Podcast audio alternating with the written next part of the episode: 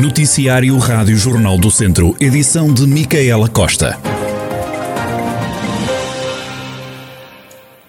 Os conselhos de Oliveira de Frades e Vozela foram os mais afetados pela precipitação que ontem caiu e que causou alguns estragos na região. Segundo o Instituto Português do Mar e da Atmosfera, o Conselho Oliveirense registrou o valor mais elevado de precipitação por hora em todo o país, isto entre as 5 e as 6 da tarde de ontem. O segundo conselho mais fustigado foi Vozela. Em declarações à Rádio Jornal do Centro, o comandante dos bombeiros de Oliveira de Frades, Fernando Farreca, explica que a chuva deu muito trabalho, mas revela que os danos não foram avultados.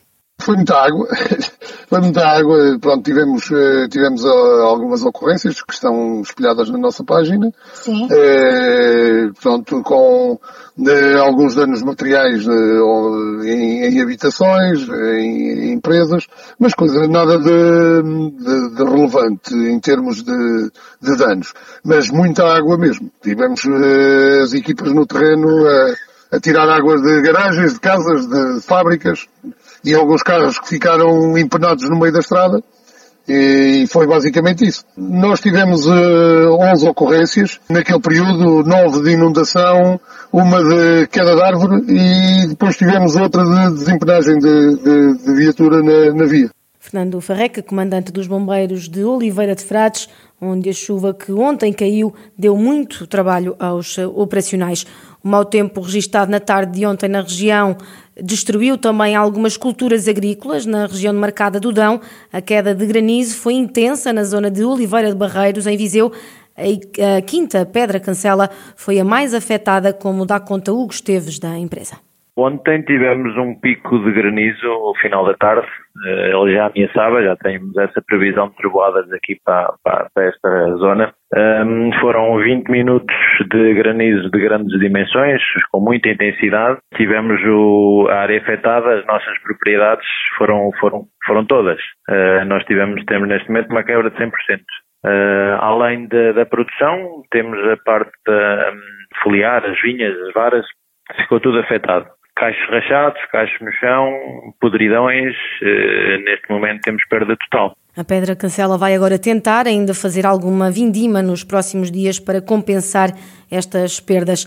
Em Penalva do Castelo também se sofreu com mau tempo. José Frias Clemente, presidente da Diga Cooperativa de Penalva, faz o retrato daquilo que se passou. Ontem à tarde caiu aqui, veio aqui uma grande trovoada e eh, acompanhada com chuva e bastante granizo, em que deu um bocado de prejuízo na freguesia de Sejus e a aldeia dos Cantos e também na freguesia de Vila Cova de Coelho. Uh, caiu pedra bastante grande e, eh, ao que se diga, que dizem aqui alguns, um outro sócio da Adega Cooperativa que já veio fazer aqui portanto, participar, tem seguro de colheitas, e eh, em Cantos está completamente tudo destruído. O granizo destruiu completamente tudo. Em Vila Cova de Coelho também, e depois Campina, não tanto como nos Cantos, e Jesus também.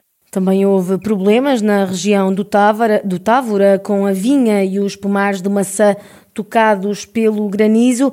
Os vinhedos na zona de Ferreirinha, em Sernancelho, foram os mais fustigados. O granizo também teve impacto na produção de maçã. As perdas são superiores a 50% nas zonas afetadas. Haverá menos 150 a 200 toneladas do fruto.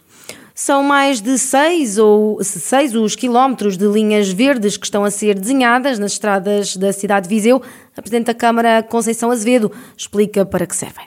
Na cidade são cerca de 6 quilómetros de ciclovias que muito em breve estarão ao dispor uh, dos vizienses, portanto estamos na fase da pintura, como já verificaram, uh, mas a execução de todo o projeto prevê a criação de 66 quilómetros de ciclovias no Conselho de Viseu, portanto na cidade 6 quilómetros, mas depois em todo o Conselho 66 quilómetros. Este é um projeto muito importante para a afirmação de Viseu como cidade sustentável, capaz de adotar as melhores práticas ambientais eh, também na redução da pegada eh, carbónica. As vias cicláveis vão obrigar a novas medidas nas regras de condução entre carros e ciclistas.